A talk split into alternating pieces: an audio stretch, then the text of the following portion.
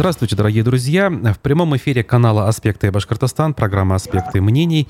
А, в студии у микрофона Руслан Валиев, за звукорежиссерским пультом Никита Полянин. И я с а, большим и нескрываемым удовольствием представляю вам нашего сегодняшнего собеседника. А, на прямой видеосвязи со студией историк, журналист Алексей Кузнецов. Алексей Валерьевич, здравствуйте. Здравствуйте, Руслан, здравствуйте все. Я напомню для тех, кто вдруг э, что-то не понимает, что э, Алексей э, Валерьевич в прошлом ведущий передач на «Эхе Москвы» исторических программ, теперь на канале «Живой гвоздь». Также дважды вы у нас были в Уфе, проводили дилетантские чтения.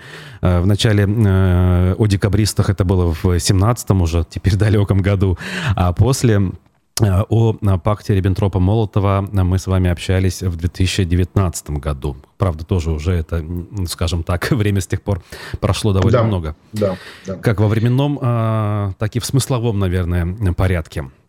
Но сегодня мы будем говорить в целом, скажем так, о, об, о системе образования, поскольку, опять же, есть у нас и дата, она привязана целиком и полностью к образованию. Сегодня 1 сентября, День знаний. Э, наших зрителей я призываю смотреть э, наш разговор в YouTube-трансляции, ВКонтакте, в Одноклассниках. Ставьте лайки, пожалуйста. И самое главное, присылайте свои э, реплики, комментарии и вопросы. Прежде всего, в YouTube это удобно делать. И, соответственно, в процессе разговора, если что-то будет по теме нашего разговора, мы это дополнительно обсудим. Ну, знаете, хотелось бы сразу начать с того, о чем э, сейчас э, принято говорить, причем в разных кругах, там условно либеральных или даже патриотических. Многие говорят и обсуждают, правда, с разной точки зрения подходят к этому. Нововведения, э, которые с разной степенью интенсивности в разных регионах внедряются в систему образования. Я про военно-патриотическое воспитание. Сразу поясню, почему я говорю про разную степень интенсивности. Э, например, где-то в регионах, э, насколько я знаю, поднятие флага и исполнение гимна еженедельное уже внедряли, скажем, да. У нас в республике это в этом году началось. Более того, э, глава региона предложил трудоустраивать в каждой школе советника по патриотическому воспитанию из числа тех, кто возвращается из зоны СВО на территории Украины. Вот, возможно, для вас это даже определенная открытие будет. Вот э, что вы думаете в целом, и, возможно, прокомментируйте, как вам вот э, то, что происходит в Башкирии в этом смысле. Ну, башкирский опыт мне пока трудно комментировать, потому что, э, честно говоря, э, я слышал об этой инициативе, и, честно говоря, э, мне представляется, что она столкнется с целым рядом достаточно серьезных сложностей. Насколько администрация республики будет готова эти сложности преодолевать, это для меня вопрос открытый, поскольку я, в общем, не владею вашей региональной информацией. В целом меня, конечно, чрезвычайно угнетает и раздражает то, что у нас э, любое патриотическое воспитание неизменно, неизбежно скатывается к воспитанию военно-патриотическому. Но э, я нашел для себя, не знаю, насколько он, так сказать, при, по, подойдет остальным э, нашим зрителям и слушателям, но я нашел для себя объяснение, почему это происходит. Потому что э, военно-патриотическое воспитание самая простая, самая примитивная форма воспитания патриотизма. Объясню. Значит, э, военно-патриотическое воспитание э, основывается на двух китах. Да? Может, есть и третий, я его просто пока не приметил. Да? Два кита видны. Э, первый кит – это наше славное героическое прошлое которое э, для нужд военно-патриотического воспитания предельно мифологизируется. Оно и так мифологизировано в общественном сознании, но тут, ну, так сказать, все доходит до каких-то э, совершенно величин э, невероятных. Ну, в качестве примера могу привести сравнительно недавно вышедший на экраны фильм «Зоя» да, о Космодемьянской. Он имеет очень отдаленное отношение к тому, что мы сегодня знаем о событиях, связанных связанных с вот самой Зоей и ее диверсионной группой, да, но вот это вот, это некое установочное кино, да, это вот нас отбрасывает к временам там фильмов вроде Александра Невского, ну, только исполнено несравненно менее талантливо, в отличие от Александра Невского, из Эйнштейнского, я бы сказал, исполнено просто не талантливо. Но это уж, так сказать, каждому времени, да, свои художники. Нет у меня для вас других писателей, сказал по похожему поводу в свое время один известный исторический персонаж. А, И второй кит – это, э, значит, всячески поддерживаем, муссируемый тезис о враждебном окружении. Вот он последнее время опять у нас набрал обороты. Мы все время должны быть готовы к защите Отечества. Значит, в, э, по глубочайшему убеждению, Настоящий патриотизм воспитывается не в учебных заведениях и не какими-то там отдельными воспитательными средствами, он воспитывается окружающей жизнью. Вот, э, как ни странно, парадокс, на который мало кто обращает внимание. Когда заходит речь о патриотическом воспитании, у нас постоянно, в том числе и наши государственные деятели, ссылаются на опыт Соединенных Да, вот как раз хотел задать вопрос. Так вот же у них, да, у них работает. Абсолютный бред, да. Главный наш враг, америкосы, англосаксы, все плохое от них. Но как только нужно внедрить подъем флага и исполнение гимна, тут же вот тебе американский опыт. Да, действительно, любой человек, приехавший в Соединенные Штаты, я имею в виду, ну, европеец, например. Я очень хорошо помню свои впечатления, тем больше так получилось, что я оказался впервые в Соединенных Штатах в свое время, в те дни, когда была закончена война в заливе весна 91 -го года, и там это просто, ну вот, изо всех щелей, что называется, да, эм, э, ну, американцы вообще очень любят свой флаг, тут он стоял уже в самых так сказать, неожиданных и неприспособленных для флага местах, да, так сказать, три минуты пройти там по улицам и не наткнуться на, на 3-4 флага было совершенно невозможно. Желтые ленты, которые в США символизируют победу, значит, аналог наших георгиевских, да, и прочее, прочее, прочее. Я помню, как я стоял в супермаркете, там еды какой-то хотел купить, передо мной пожилая женщина стояла с тележкой, где было два вида товаров, но они занимали всю тележку. У нее было несколько ящиков пива, и десятка-два коробок мороженой пиццы. Я все стоял и думал, как хорошо женщина сохранилась на такой диете, в общем, так сказать, по, по моим представлениям, лет до 40 доскрепить, и то трудно, если в таких количествах все это потреблять. Но она, будучи словоохотливой нормальной пенсионеркой, дойдя до кассы, конечно, кассиру тут же рассказала, зачем ей, значит, вот это все. Она пригласила с ближайшей военной базы к себе на ужин взвод морских пехотинцев. Угу. И Прекрасно. предположилось, что это вот как раз та еда, которая, так сказать, будет в данном случае уместна. Вот. Американцы действительно в большинстве своем неподдельные патриоты. И не считают зазорным это демонстрировать иногда такими методами, которыми у большинства наших соотечественников вызвали бы раздражение. Да? Но чем, на чем основывается американский патриотизм? Не на системе государственной пропаганды, не на уроках в школе, да, не на том, что э, все американцы обязаны вступать в скаутскую или какую-нибудь там приравненную к ней молодежную организацию. Они основаны на том, что средний американец, конечно, всякие бывают американцы, но среднестатистический американец э, исходит из того, что его страна о нем заботится. Угу его страна э, основывается на неких важных ценностях, которые он с теми или иными оговорками разделяет. Да? Если его страна кажется ему неправой, у него есть какие-то механизмы воздействия там, и, так сказать, борьбы с этой неправотой я уж пользуюсь случаем, анонсирую. Сегодня у нас с Сергеем Бунтманом, как всегда, по четвергам на канале «Дилетант» будет очередной выпуск программы «Не так». Она вроде посвящена судебным процессам, но поскольку сегодня 1 сентября, как вы справедливо заметили, этот инфоповод обойти невозможно, у нас тема сегодня будет тоже привязана к этому, и мы будем рассматривать знаменитое дело 53 года, американское дело, когда Верховный суд США решал вопрос о допустимости сегрегации в школьном образовании. Знаменитое знаменитое дело Оливер Браун против Совета э, по образованию э, э, округа Топики. И вот там как раз, собственно говоря, часть истории будет заключаться в том, как те американцы, которые проживали в сегрегированных южных штатах, но которые считали, что это недопустимо, что там сегрегация позорит Америку и так далее, как они боролись, и они боролись совершенно законными методами, которых американская действительность, американская государственная система, американское право предоставляет в избытке. Да?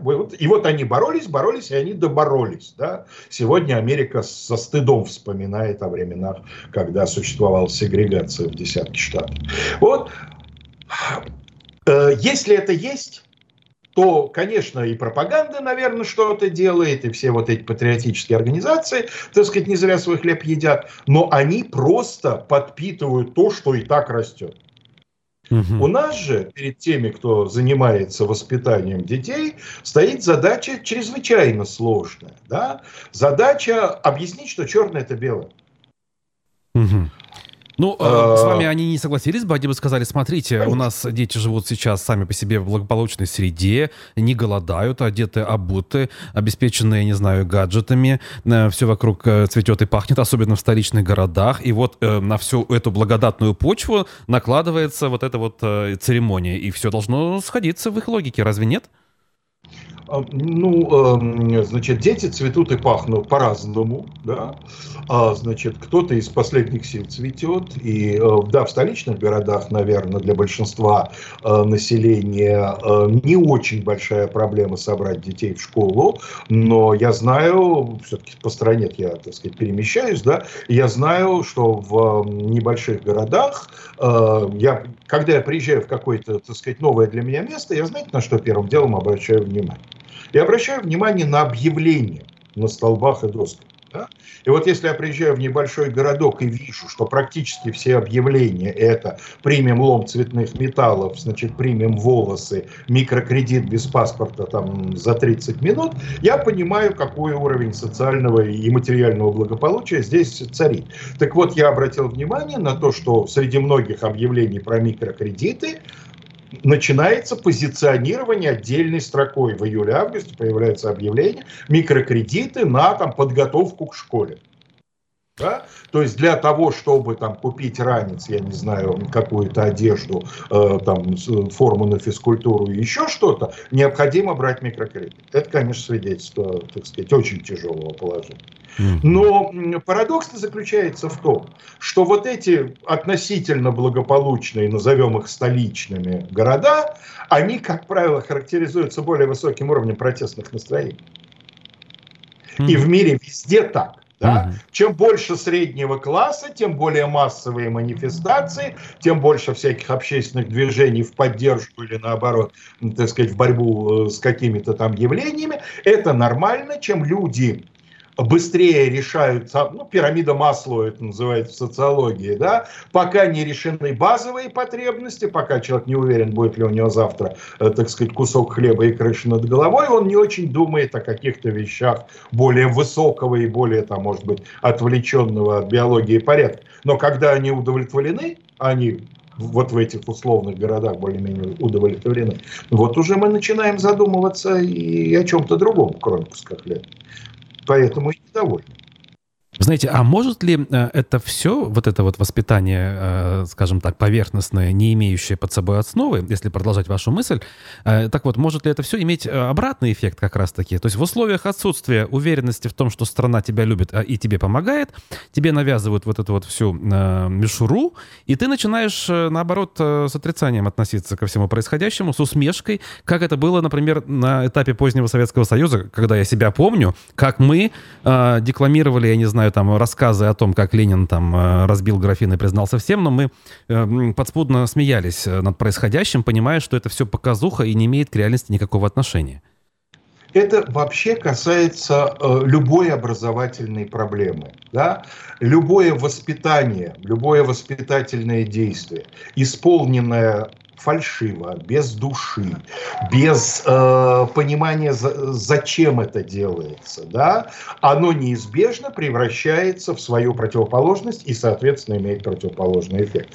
Это единственное, что вселяет в меня сдержанный оптимизм в нынешней ситуации. Потому что, да, конечно, я прекрасно помню, я закончил школу в 85 году, я прекрасно помню, как, с каким восторгом мы встречали, уж так получилось используемый печальный случай тоже, ушел в небытие Михаил Сергеевич Горбачев, вот как раз среди людей моего круга, да, и возраста, и моих сверстников, очень много людей, которые питают к нему теплые чувства, хотя понятно, что как любой политик он был противоречивым, противоречивой фигурой, но именно за то, что наши юные годы, на них пришелся вот этот свежий ветер, вот это дуновение надежды и э, возможность э, постепенно вытаскивать изо рта кляп, вынимать там из ушей затычки и так далее. За это ему, конечно, величайшее спасибо. А вот вы и эти самые ваши сверстники, о которых вы сейчас говорите, а, не будем говорить вот по поводу сейчас, но вот возьмем то время, отрезок определенный. Вы можете с уверенностью сказать, что вы чувствовали себя патриотами без того, что было военно-патриотическое воспитание, и, в принципе, в условиях, когда и государство не заботилось о вас особо, особенно если взять начало 90-х дальше, да, когда вот уже экономические проблемы сопутствовали нашей жизни. Оставались ли вы патриотами или, наоборот, становились ли вы ими, вопреки всему тому, что происходило? Ну, значит, надо разделить, поскольку я говорю, что я в 85 году школу закончил, надо разделить на, на, на два этапа. Да? До 85 -го года, даже там до 87-го военно-патриотическое воспитание было, и я им был охвачен, как любой советский школьник. Но смотрите, кто этим занимался. Вот у нас был в школе, как в любой советской школе, у нас был военрук, это был, естественно, отставной офицер, но наш Алексей Сергеевич Челин, царство ему небесное, говорю без малейшей иронии, я с огромным уважением относился к этому этому человеку отношусь к его памяти, был боевой летчик, начавший войну в 1942 году э, под э, Сталинградом на летающем устройстве, которое называлось ПО-2. Да, так сказать, та, та самая швейная машинка, по поводу которой острит герой фильма «В бой идут одни старики». Да? И этот человек, не произнес вот за все годы, что мы были с ним знакомы, ни одной громкой, казенной, пустой фразы. Да? Когда он, так сказать, нас собирал там, на переменах перед уроками, да и во время уроков, и там кто-то что-то спрашивал о войне, да, Алексей Сергеевич всегда мрачнел и говорил, что нет, вот я не хочу об этом разговаривать и так далее, и так далее, и так далее. Это был человек, для которого э, пойти, так сказать, э, и рискуя жизнью защищать Родину, это не, не трескучий лозунг, да? а это его жизнь. Ну или, по крайней мере, очень важная ее часть. И это, конечно, производило впечатление. И, конечно, к ветеранам, а среди наших учителей были еще ветераны, он был не единственный, да. Ни один из, кстати, наших школьных ветеранов никогда не занимался вот, вот этим митинговым, крикливым таким вот патриотизмом, да. Просто на 9 мая они надевали свои колодки орденов, да, и это вызывало к ним огромное уважение. Вот это делало нас, конечно, и, и военными патриотами тоже. Но на самом деле воспитанием патриотизма. Моя, например, мне повезло, я в очень хорошей школе учился, где большинство учителей, э, так сказать, по призванию, а они не по необходимости, э, так сказать, оказались перед доской. Э, у нас были другие формы. Мы ходили в походы, мы готовили поэтические вечера. Это тоже воспитание патриотизма. Вечер поэзии – Неважно кого, главное, чтобы это был поэт хороший, да, что Пушкина, что Маяковского, что Блока делает для воспитания чувства сопричастности к культуре, сопричастности к народу, сопричастности, я не знаю, если это Есенин к Березкам, да, э, так сказать, э, гораздо больше, чем вот э, вся эта трескучая ерунда с юнармией, подъемом флага и, и спуском его же в конце недели. Угу. Ну, позволю себе, да, проиллюстрировать. Вот, опять же, я все-таки в школе учился в 90-е годы, опять же, в условиях, когда ни помощи от государства э, и ни военного патриотического воспитания не было, но патриотизма во мне, в том числе военного, было куда больше, э, чем, скажем, сейчас. А, и я пытаюсь это себе объяснить, э, и особых каких-то вот э, вещей, кроме тех, о, том, о, о которых вы сейчас сказали, найти не могу. Это как раз вот это вот чувство сопричастности, да, там условно любовь к березке, э, стоящей там у, у бабушкиного крыльца, и так далее, и так далее. А это а потом да? 90-е как раз это же время осмысления к сожалению, редкий в нашей истории период, да, предыдущий был там во времена оттепели хрущевской, время, когда э, общество осмысленно рефлексировало по поводу своего прошлого, да, когда, э, вспомните, сколько было всяких дискуссий о войне, о цене победы, э, там, об, э, так сказать, э, полководческих заслугах Сталина и множество всяких других э, остро дискуссионных вопросов, и возможность дискутировать сторонников и той, и, и противоположной, возможно, точки зрения, делала патриотами, потому что в этой возможности дискутировать проявлялось неравнодушие в своей стране. А когда сегодня чиновник с э, отекшим от забот э, о родине лицом, э, так сказать, произносит, путаясь в падежах, какие-то казенные штампованные речи, это не способствует ничему, на мой взгляд, кроме отторжения. То есть, э, опять же, перефразируя или развивая мысль, правильно ли я понял, что А, узнавая в этих горячих спорах о том, что в прошлом нашей страны были негативные страницы и даже страшные страницы, о которых мы тогда говорили, мы от этого чувства патриотизма не теряли. Оно, наоборот, благодаря вот этим, а, этой информации, этим знаниям, оно укреплялось. Вы знаете же, есть такой, э, так сказать, эффект широко описанный детей с какими-то изъянами, да, очень часто родители любят больше, чем обычных там здоровых э, среднестатистических.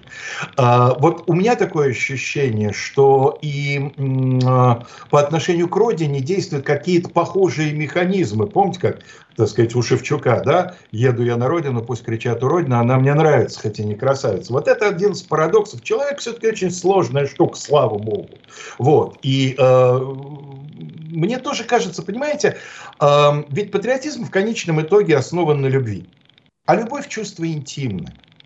Нам сейчас предлагают любовь, во-первых, строем, во-вторых, э, так сказать, э, прилюдно, а и то, и другое скотство, по моему глубочайшему убеждению. Да? И самой этой любви наносит с самого начала непоправимый урон. Я думаю, что эта аналогия может быть и не совсем корректная логически, но доходчивая. Она очень прекрасно, по-моему, иллюстрирует. Так вот, мы пришли к итоговому вопросу по этой части. Э, поскольку э, мне лично и вам, по-моему, и нашим слушателям, наверное, кажется это очевидным, э, таким же очевидным это должно казаться и людям, которые принимают решения, выстраивают стратегии. Тем более, что люди тоже не из вакуума возникли, да, они возникли примерно из тех же школ, в том числе московских, в которых учились вы. Почему а действуют они в результате иначе? Потому что люди разные.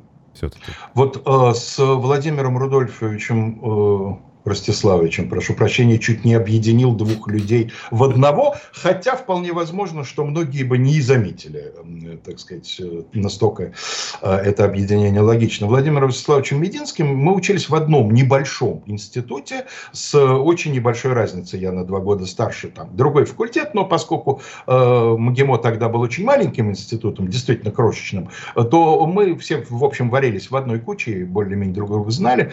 По крайней мере, я его помню. Я уже тогда на него обратил внимание. Да, у нас были одни и те же преподаватели, нам читали, ну, многие курсы у нас были, так сказать, те же самые. Ну вот из меня получился я, из него получился он. А, люди разные. У людей разные жизненные установки, у людей разные цели. А, у Люди с самого начала, может быть, подсознательно задают себе некий, некий личностный вектор развития, в котором у кого-то количественные, а у кого-то качественные, так сказать, за, за эти самые от, отметки будут и, иметь большую роль.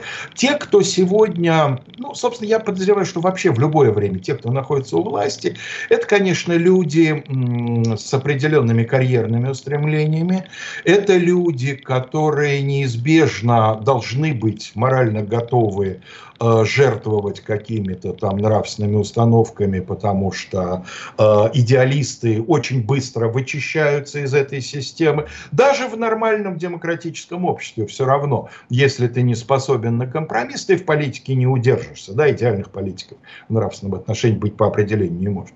Вот. Но у нас-то сегодня дело в том, что вот этими всеми вещами, о которых мы сегодня говорим, занимаются люди, прошедшие ну, какой-то совсем специальный отбор. Вот э, то, что я слышу последние месяцы от людей, э, находящихся на вершине государственного аппарата, э, не то чтобы там вгоняет меня в ступор. Но я каждый раз, там, некоторое время э, стою, приоткрыв рот, возьмем из недавних, э, так сказать, э, информационных поводов, заявление сенатора Исакова по поводу его дочери, да,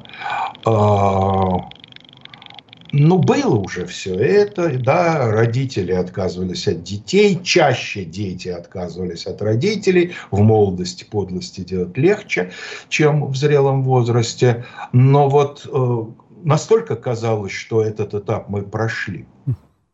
Да, да? и опять же, ну, мы говорим, конечно, про образование, но вот культура это ведь все-таки сфера, которая очень рядом. И у нас э, сейчас по стране запрещаются, или, мягко говоря, ну, всячески э, отменяются, даже если официально не запрещаются, концерты тех или иных э, исполнителей, вот э, того же Шевчука. Э, но при этом некоторые э, высокопоставленные лица, в частности, министр культуры Любимого, по-моему, говорит, что нет, не надо, как бы пусть э, наши артисты, даже которые заблуждаются в политическом смысле, э, не уезжают из страны, возвращаются, э, нам нужны свои люди. Это, но это, правда, в результате эффекта не имеет. Концерты продолжают отменяться. И все больше и больше таких групп, э, исполнителей в черном списке находятся. Э, эти вещи вот высказывание отдельно взятого министра можно расценивать как все-таки какой-то лучик света в конце тоннеля? Или это вообще нет, не, не про то? Нет, нельзя. Я бы не стал. Нет, ну человек свойственно надеяться, поэтому, конечно, люди, которые хотят и ловят малейшие сигналы, которые им кажется, намекают на какие-то там просвет в облаках, я, я не буду их разочаровывать, да, каждый сам в конечном итоге для себя решает. Но я бы не стал в этом видеть ничего. Ольга Любимого, э, так сказать, за последние там сколько, три года, по-моему, она министр культуры, неоднократно показывала, что, так сказать, она человек далекий от прекраснодушия и, так сказать, придерживающийся совершенно определенной линии, которую раньше условно называли линией партии. Поэтому я думаю, что это то, что называется в спецслужбах разбрасывание камней по кустам, да, для того, чтобы создать иллюзию, что в кустах кто-то есть, да, вот такой способ имитации. Вообще наша сегодняшняя политическая общественная жизнь уже довольно давно в огромной степени основывается на симулякрах, на имитации. И вот когда, да нет, ну зачем, ну вот у нас же плюрализм, демократия, пусть, так сказать, художник, он художник, он так видит, я бы судил о реальных намерениях э, руководителей государства по фактической политике. Угу. Да? Ну да. Потому что мы это все с вами наблюдали, когда страшно вращая глазами, так что уж казалось бы, любой, так сказать, чиновник должен был испугаться. Президент на тот момент Медведев говорил, хватит кошмарить бизнес. Но все, кто занимался профессионально кошмарением бизнеса, они прекрасно понимали, что надо не эти сигналы ловить. И они ловили те сигналы, которые, так сказать, действительно были сигналы. Я думаю, что то же самое происходит. Понимаете, запретить концерт Шевчука с точки зрения регионального чиновника, вот давайте себе представим, что действительно решает региональный чиновник. Что нет никакой команды из Москвы, что, так сказать, не звонили из Министерства культуры. А вот объявили, что в неком регионе концерт, например, Шевчука, и местный культурный начальник должен решить, как вот на это реагировать. Да, предположим, никто ему сверху установок не дает. Что ему покажется надежнее? Запретить или не запрещать? Надежнее, конечно, запретить. Если вдруг, если вдруг, так сказать, грянет гром и окажется, что это была ошибка – у него всегда есть замечательный, так сказать, великолепно прописанный сценарий. Виноват, да, не по злобе, по глупости, а государственной пользе родил. Половина Салтыкова-Щедрина об этом, да, и за это-то его сильно не накажут. Скажут, ну, дурак ты, братец, да, в следующий раз, так сказать, держи нос по ветру так, по это самое, повнимательнее. А вот если он не отреагирует на так сказать, Шевчука э, никак, ему скажут, слушай, а ты нам вообще зачем? Ты казенный хлеб-то, так сказать, уже сожрал, и вот у тебя Шевчук поет по всему региону. Вот, поэтому, конечно, он запретит. Вообще, эта трагедия, возвращаясь к образованию, если можно, давайте свернем, да? Ведь трагедия школ... Про Вузовское я меньше знаю, думаю, что там похожая картина. А, значит, трагедия школьного образования в чем заключается? Вот те 90-е годы, в которые вы учились, и которые я вспоминаю с нежностью, не только потому, что я был молодым учителем, а потому что я имею возможность сравнить, и хотя в те времена мне платили меньше, чем когда-либо за мою профессиональную, так сказать, карьеру, да, но э, свободы и возможности делать то, что я считаю правильным, никогда такой ни до, ни после не было. И вот все, о чем я говорил, все эти походы, концерты, вечера, там какие-то, так сказать, другие эм, внеклассные мероприятия, как это называется ужасным казенным словосочетанием, вот тогда цвели пышным цветом, потому что тогда школа была лишена, почти лишена. Руководство сверху, да, мы делали почти что хотели, и поскольку денег нам никто на это не давал, и отчета с нас спрашивать, соответственно, не могли, А дальше наступают благословенные двухтысячные, и потихонечку, полигонечку выясняется, что, оказывается, вот эти ребята перезимовали, так сказать, они выползли из-под снега, они опять потихонечку-потихонечку выстроили вот эту вот систему вертикального руководства. И сегодня ничего нельзя сделать, что противоречило бы чиновной логике. А чиновная логика какова? Вот я, когда мы с вами договорились об этом разговоре, начал думать, из какой бы области пример взять, чтобы нашим э, зрителям и слушателям был попонять. Мне кажется, что вот следующий пример будет понять. Вот смотрите важнейшее, убежден и своим жизненным опытом, и, так сказать, наблюдениями за окружающим, важнейшее, мощнейшее средство воспитания очень многих вещей, в том числе и того же патриотизма. Это э, школьный э, туризм. Угу. Да? Путешествуешь по стране, знакомишься с ней, видишь ее разной, видишь ее сложной, воспитываешь в себе какие-то, так сказать, качества самостоятельности, э, ответственности за товарища. Одним словом, ну, замечательная штука. Не всем подходит, да, у кого-то есть там какие-то физические противопоказания. Ну, того, что всем подходило бы, вообще не существует, да, универсальных средств воспитания нет. Но это очень многих ребят, вот из тех, кого я наблюдал, и сегодня, когда вот сегодня я был 1 сентября в школы, где много лет проработал, приходят ребята, некоторые там уже, так сказать, со своими достаточно взрослыми детьми приходят, что вспоминают? Ну, не уроки, конечно ну, то есть уроки тоже могут вспомнить, но обычно что-то связано, что-то смешное. А помните, как там под вами стул развалился? Действительно, mm-hmm. подо мной один раз на уроке стул развалился. Все, этот выпуск, конечно, запомнил на всю жизнь. Вот. Они вспоминают вот эти самые капустники, спектакли и походы. Да, поход вспоминают, кстати, я бы сказал, на первом, наверное, месте. Каждый год а, когда вот это вот туристическое школьное движение было в самом разгаре, а это 90-е годы, Каждый год был некий скорбный список. Да? Гибли в походах ребят. А, он не был большим, но в год, каждый год, э, так сказать, несколько десятков человек погибало в школьных походах. Из нескольких десятков тысяч, которые в них ходили. Это по стране в целом? По стране, конечно, ага, по стране, да, угу. да, по стране. А, погибали по разным причинам. И от ошибок руководителей, и от собственных каких-то ошибок. Ну или и просто вот там от, не знаю, так сказать, крайне трагического стечения обстоятельств. По разным причинам происходит. Угу. А, тем не менее, да, проводили семинары, рассылали письма, учитывался, обобщался опыт, да, так сказать, контрольно-спасательная служба там проводила не очень заметную, но совершенно титаническую работу по, э, так сказать, вот э, тому, чтобы максимально это все э, свести к минимуму. Наступило время чиновника. Что случилось сегодня со школьным туризмом? Его нет, он мертв. Угу. Он мертв, просто. А сегодня эм, э, все инструкции, да, пожалуйста, пожалуйста, поезжайте с детьми, да, но дальше выкатывается такой список требований, который э, делает это просто невозможным.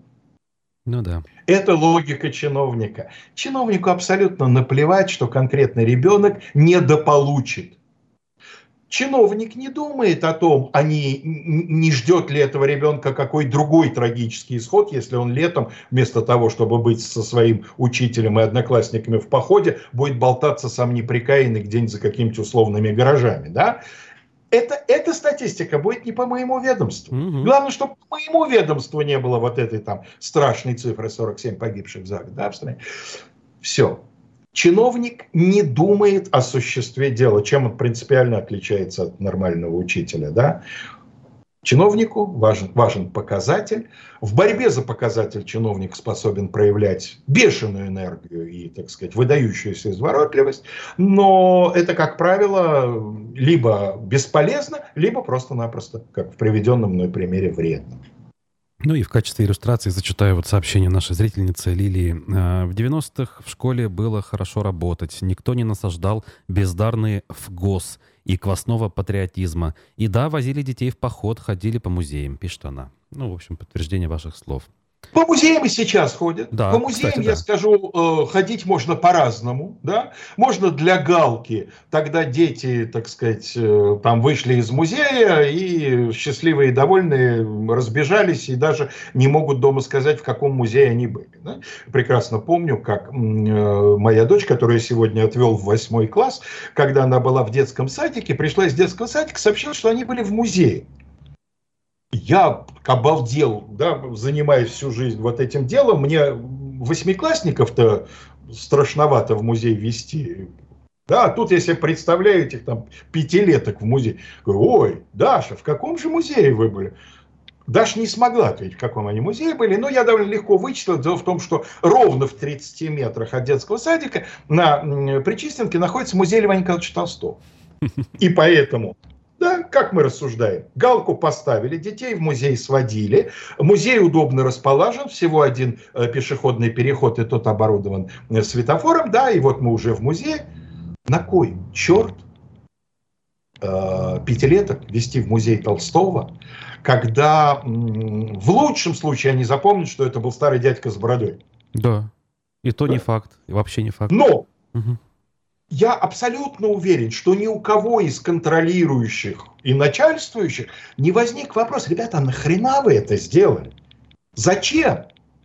Тем более, что если, так сказать, их спросили бы вдруг, они бы выкатили глаза Помните, как в бравом солдате Швейке, да? Подчиненный должен иметь глаза выкоченными, как у кота, когда он гадит на соломенную сечку. Они вот таким вот образом сделали бы это выражение лица, да, и воспитание патриотизма, воспитание гражданства,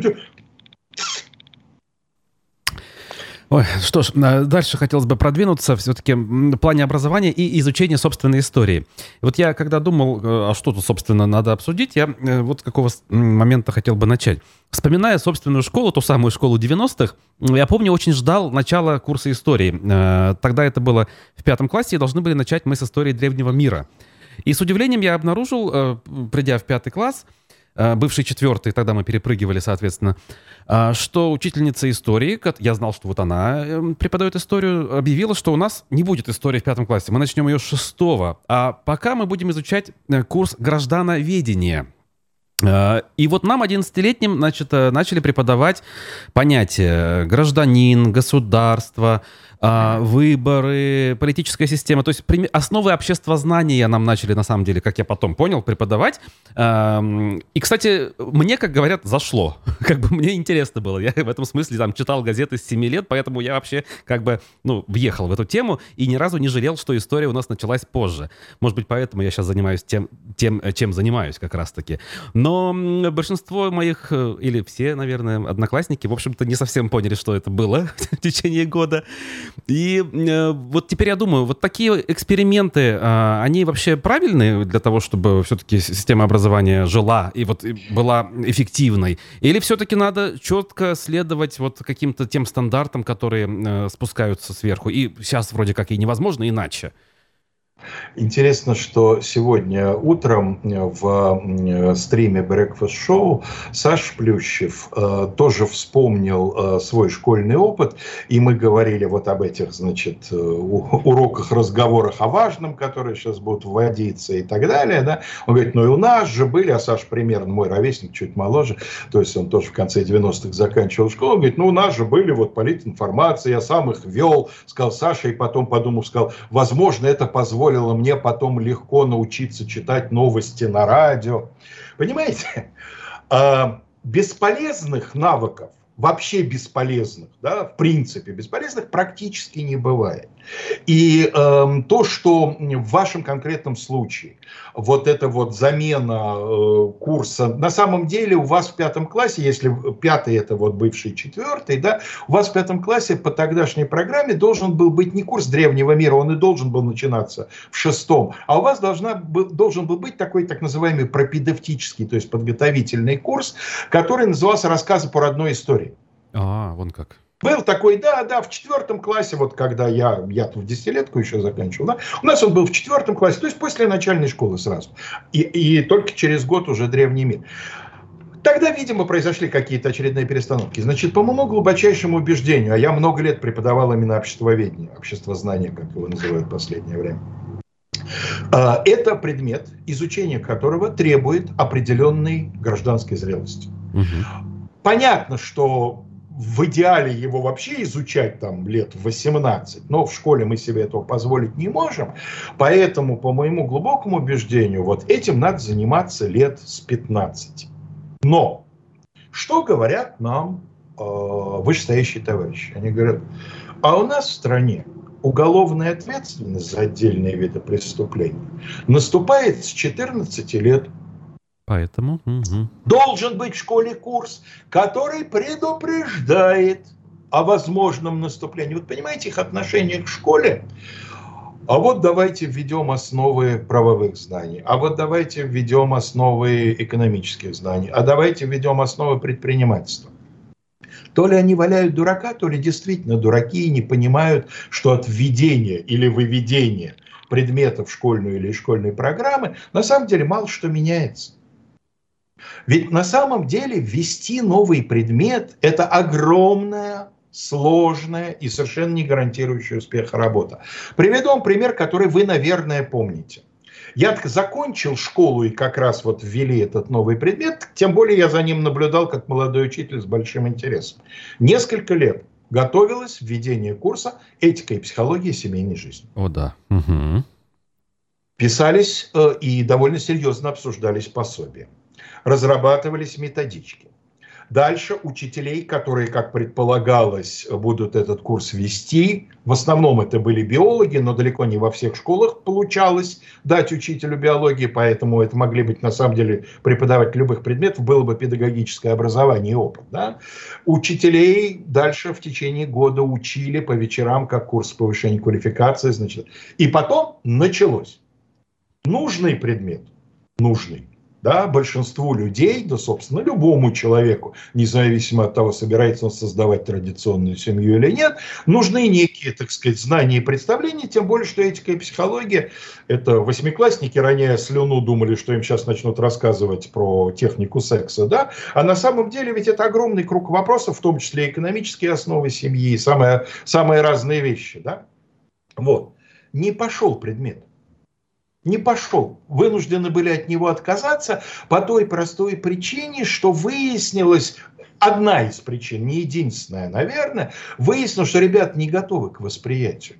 Угу. Получаются либо какие-то сказочки из серии «Жили-были Иван да Мария», не могут они... Абс... Либо по этическим соображениям мы не можем выходить с ними на определенный разговор.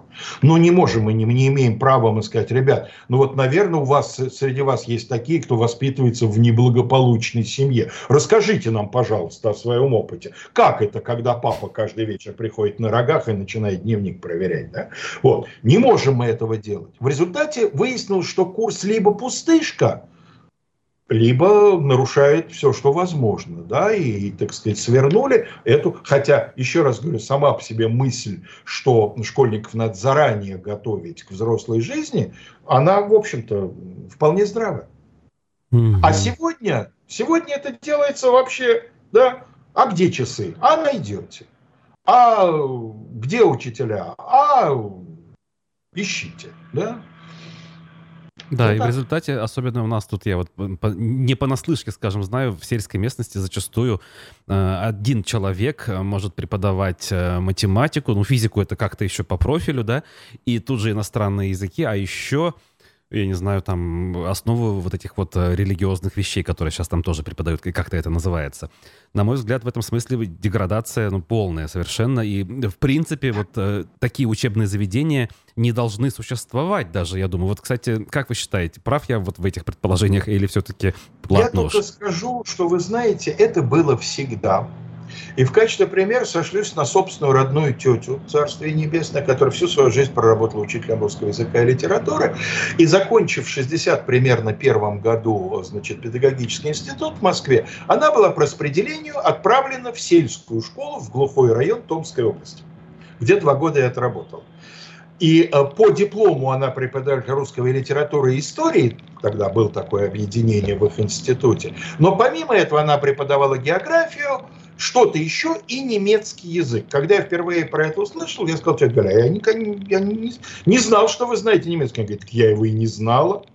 Ну, в дипломе у меня был написан немецкий язык, ну, что-то мы какие-то там тысячи на переводе сдали со словарем, то, что называется. Я говорю, а как же его преподавали? Говорит, какой там немецкий язык, что-то, я тебя умоляю. Мы на этом немецком языке там ликвидировали то, что не успели доделать там, я имею в виду всякие долги и хвосты, то, что там на русском или математике, то есть на более важных предметах. Да? Это было всегда чудовищно, что мы не продвинулись никуда.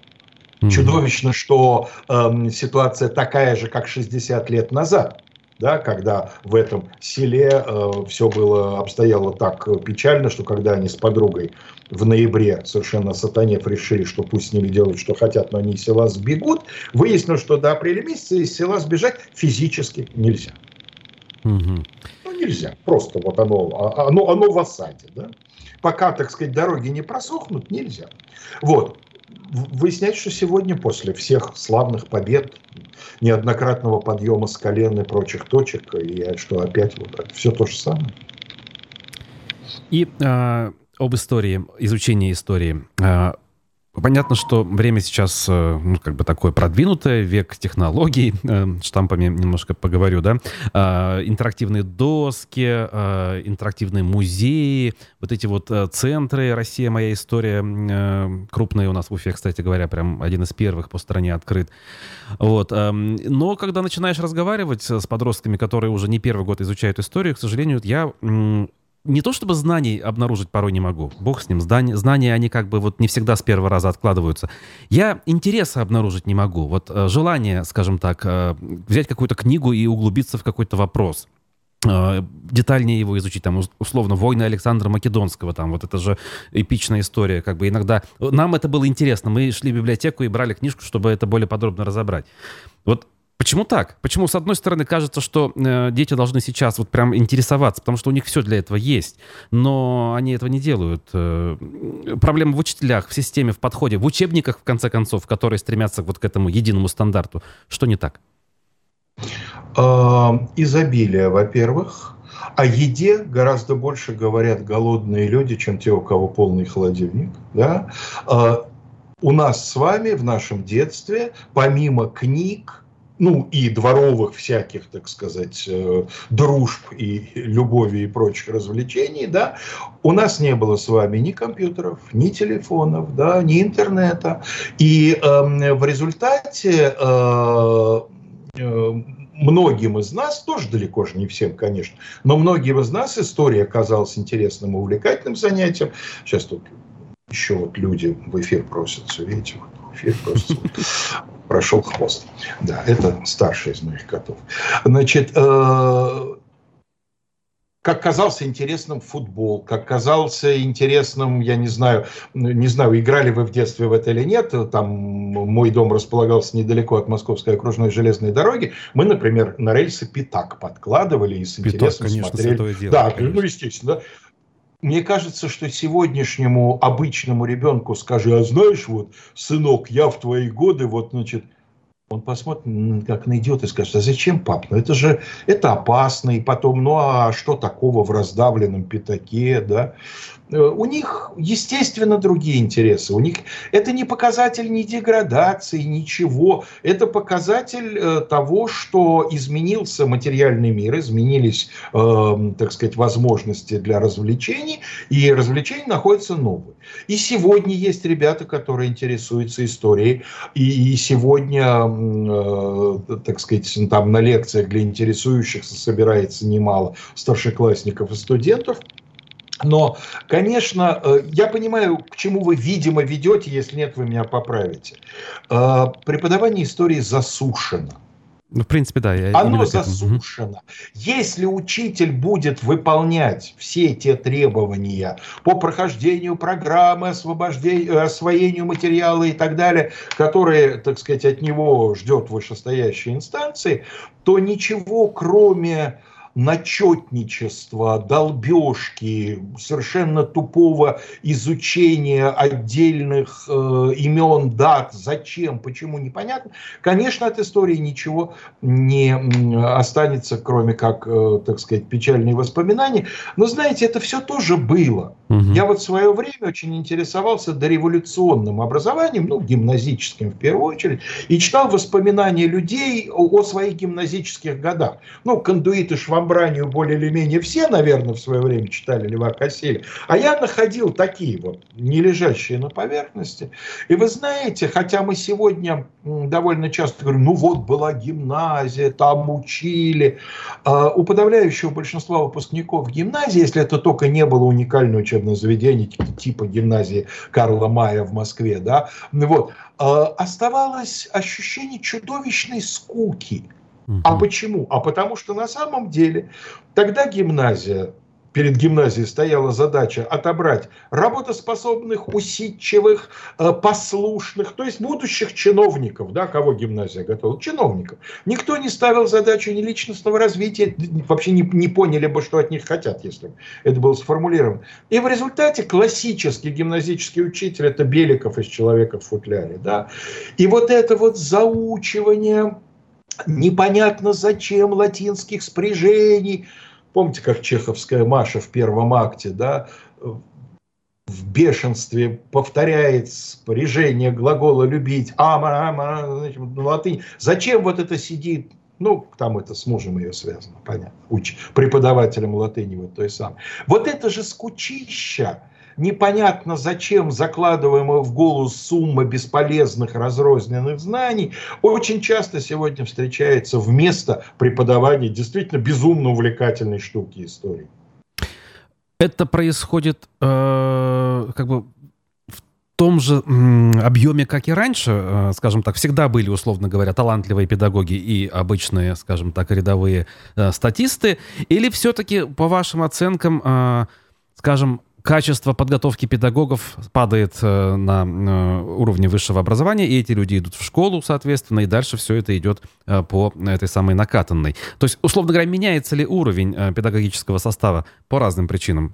Или нет? Вы знаете, мне хочется, конечно, сказать, что стану, все становится хуже, но я думаю, что это обычное старческое ворчание. Да, понятно, что во времена нашей молодости трава была зеленее, а у женщины были моложе, это совершенно точно. Да, это я, так сказать, постоянно замечаю. Вот. Э, я не думаю, что происходит что-то принципиально новое. Я скажу так, сегодня яркому самобытному учителю в школе труднее, чем чем когда я начинал в 88 году, э, труднее, конечно, потому что сегодня яркость и самобытность вообще воспринимаются как нечто отрицательное.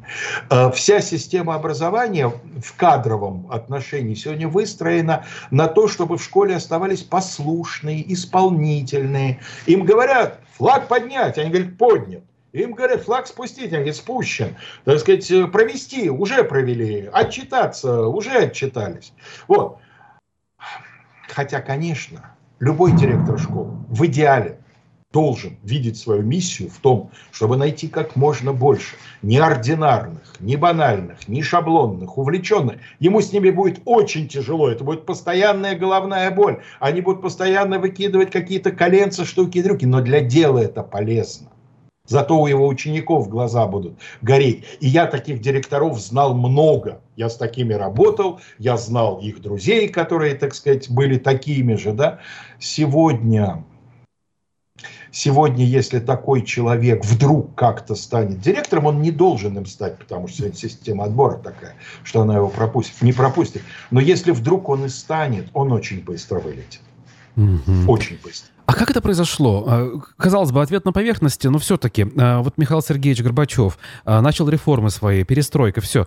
Но ну, я вот, может, я, конечно, не знаю, но я не могу вспомнить, что перестройка была отдельно объявлена в системе образования. Просто время изменилось, и вот это все, насколько я понимаю, стало возможным тогда.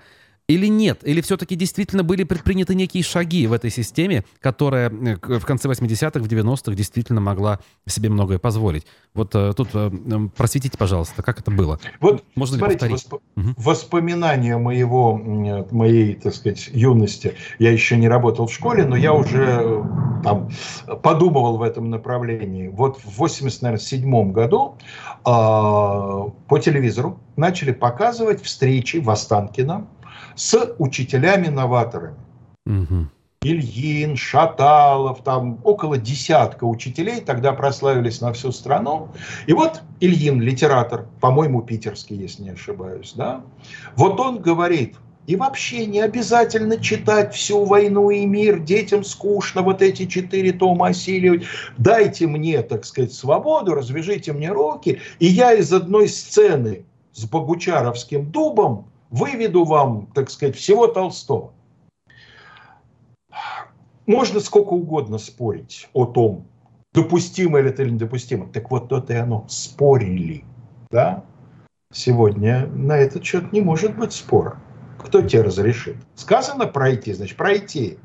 Неважно, как вы прошли, важно, чтобы все прошли. Да? Главное, чтобы не было, так сказать, чего не нужного. И эм, э, это было отражение общей обстановки в стране. Страна спорила обо всем, учителя спорили о том, что казалось кощунственным еще 10 лет назад, как можно ставить под сомнение ценности коммунистического воспитания.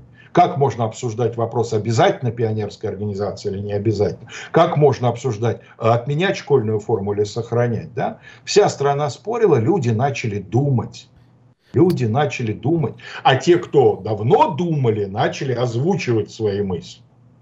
То есть не нужны конкретные решения, оформленные на бумаге постановления, нужна лишь свобода действий и сама э, жизнь, э, в частности в системе образования, найдет Постановления выход. потом понадобятся. В школе, ну, как в любой человеческой деятельности, нужно некое регулирование, но оно не должно бежать впереди. Если так сказать, начать мечтать, да, э, и э, перекладывать вот те наши с вами сладкие воспоминания начала 90-х на наше надеюсь, ближайшее будущее, то сначала потребуется открыть форточку и впустить вот тот ветер, да, общую атмосферу, за что еще раз поклон Михаилу Сергеевичу, да, а дальше из этого постепенно но довольно быстро, на самом деле, все происходило, так сказать, на глазах и при жизни одного поколения.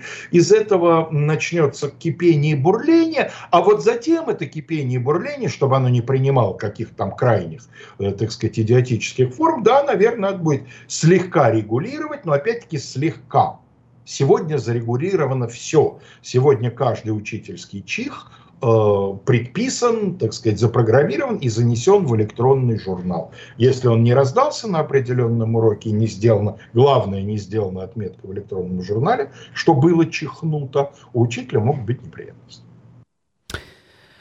Алексей Валерьевич, э, благодарят нас, э, вас, точнее, прежде всего, наши э, зрители. Желают здоровья и благополучия. Примерно Спасибо. такие сообщения сегодня мы получаем. Я надеюсь, не потому, что я плохо выгляжу, мне желают здоровья. Знаете, тут отдельные слова благодарности за прекрасный русский язык и далее по списку. То, чего нам в регионах, Спасибо в частности, большое. в Уфе, Спасибо. Башкирии, зачастую очень не хватает. Вы знаете, дело не в регионах, меня очень, ну, сказать, аудитория у наших YouTube-каналов совершенно международная, да, откуда только люди не пишут. Меня часто благодарят за русский язык, это мне очень приятно, потому что моя семья всегда уделяла этому большое значение. Я уж по традиции тоже, так сказать, стараюсь за этим следить, поскольку нахожу в этом большое удовольствие говорить на а, богатом языке. Спасибо. Еще раз вас благодарю. Надеемся, что мы вас еще не раз увидим и услышим э, в наших э, программах. Напомню зрителям, что историк-журналист, э, ведущий программ на «Ихе Москвы», а ныне на канале «Живой гвоздь» Алексей Кузнецов был нашим гостем. Услышимся, увидимся с вами уже завтра. А пока прощаемся и до свидания. И всех с праздником. Спасибо.